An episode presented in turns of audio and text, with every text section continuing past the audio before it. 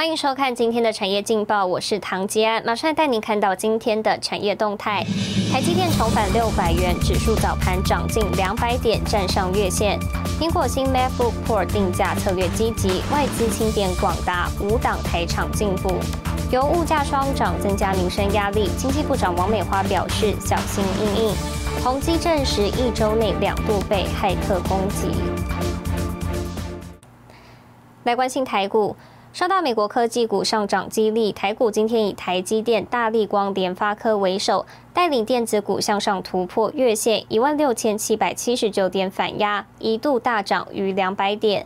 法人认为，考量美股企业财报获利增速放缓，加上油价维持高档，通膨及缩减购债议题将持续干扰资本市场，加上成交量并未明显放大，指数弱势区间整理，选股重于选市。建议采取低阶布局策略，以政策护盘的金元代工股、高值利率概念股、塑化股以及寿险、金控及五倍券内需概念股为主，提供给您参考。接下来，请看今天的财经一百秒。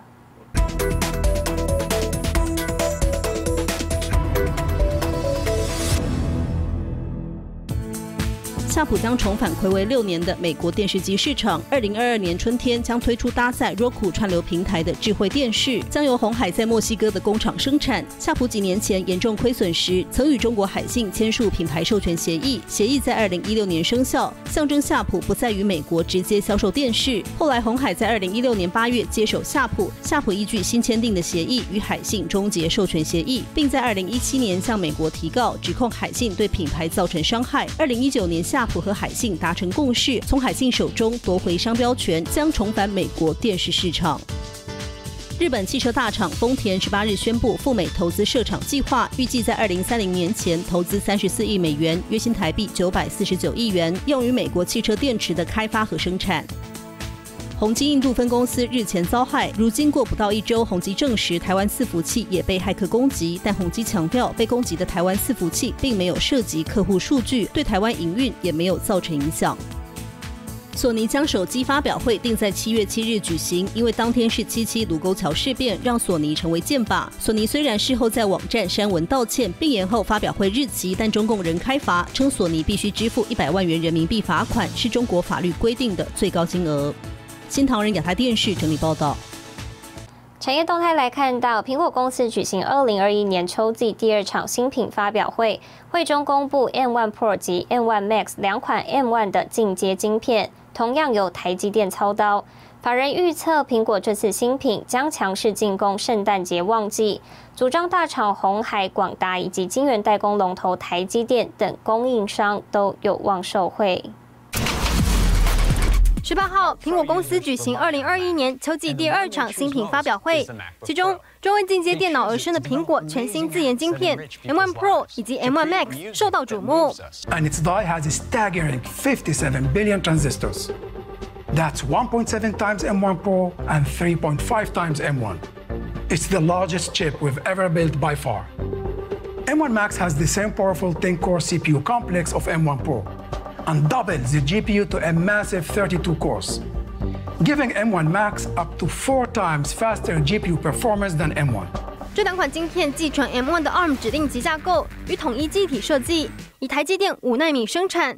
法人预测，苹果这次新品将强势进攻圣诞节旺季，组装大厂红海、广达以及晶圆代工龙头台积电等供应商都有望受惠。Apple decided they could do a better chip themselves than we could, and well, they did a pretty good job. So what I have to do is create a better chip than they can do themselves. I would hope to win back this piece of their business as well as many other uh, pieces of business uh, over time. 十七号，美国媒体 Axios 报道，英特尔执行长基辛格表示，希望苹果能再次采用英特尔的晶片，或苹果能将自行设计的晶片委由英特尔生产。二零零五年以来，英特尔一直为 Mac 制造晶片，但目前苹果的晶片是由台积电和三星电子生产。 新唐人亚太电视张麒麟综合报道。带您看到今天的国际重要财经报纸信息。彭博社高盛经济学家表示，澳洲房价或于明年见高点，今年涨幅预估约百分之二十二，明年涨幅约百分之五。金融时报，北大西洋公约组织秘书长史托滕伯格表示，对抗中共的安全威胁是未来重要的战略目标。华尔街日报，红海首度发表三款自主开发电动车款。日本产经新闻，日丰田未来十年斥资三十四亿美元赴美设厂，专注电动车电池研发与生产。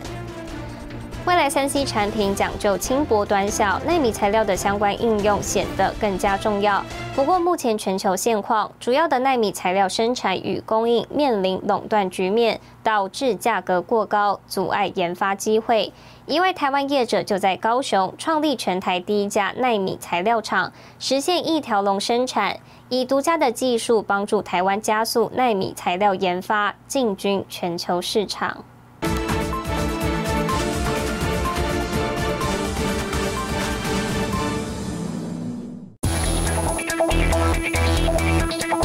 小小一台设备，占地不到三平方公尺，正在进行高速率的金属纳米化生产。记者带您直击全台第一家纳米材料的生产线，像是记者身旁的这一台设备，九十分钟大约可以生产三十公升的纳米水溶液。分散液里面只有两种成分，一个就是纯水，一个就是纳米。所谓分散，就是你这些纳米的颗粒，它悬浮在这个水里面或者各种容器里面，它不会。互相团聚在一起，它不会沉淀下去。业者强调，纳米一旦团聚，就会失去许多应用功能。事实上，一纳米等于十亿分之一公尺，要将极微小的纳米能够量产又能控制品质，对研发者来说可是一大挑战。我们最小的粒径可以量产到两个纳米尺寸以上，这个量产几乎是极其困难的事情。但量产出来，即使能量产。控制它的尺寸的精确度，因为在这在许多应用上是非常重要的。纳米材料应用广泛，以光电、印刷电子产业举例，纳米化的金属粒子能在导电颗粒边缘于相对低温烧结，降低接触阻抗，可制成导电墨水，应用在智慧型手机、穿戴装置以及车用等，达到轻薄短小、多功的诉求。已经有很好的导电性，大家都知道，我们把它做成纳米级的导电油膜，它可以。改变目前封装半导体的许多制程，让他们制程更简易，啊，会有更好的效率，好，投资成本会降低。我们已经看到这个开端，而且已经。接近要开花结果的阶段。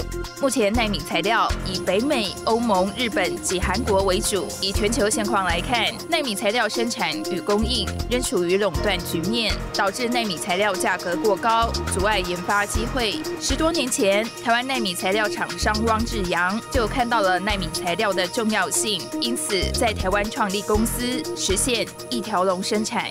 约略的估计，我们的把金属化。金属纳米化的技术，我们认为超越了欧美超过四年的时间。除了跟我们本地的企业能够做最密切的这个产业的上下游的合作，来发挥提升大家共同的国际竞争力。我觉得这是一件很有意义的事情。全球纳米产业产值近四兆美元。汪志阳认为，台湾人才素质高，非常适合发展纳米材料产业，结合相关产业链，组国家队，进军全球纳米市场。带您看到明天十月二十号星期三有哪些重要的财经活动？研准会公布合皮书，艾斯摩尔特斯拉 IBM 财报。经济部发布九月外销订单统计。二零三五台湾国际智慧移动展开幕典礼。谢谢您收看今天的产业劲报，我是唐吉安，我们明天再见。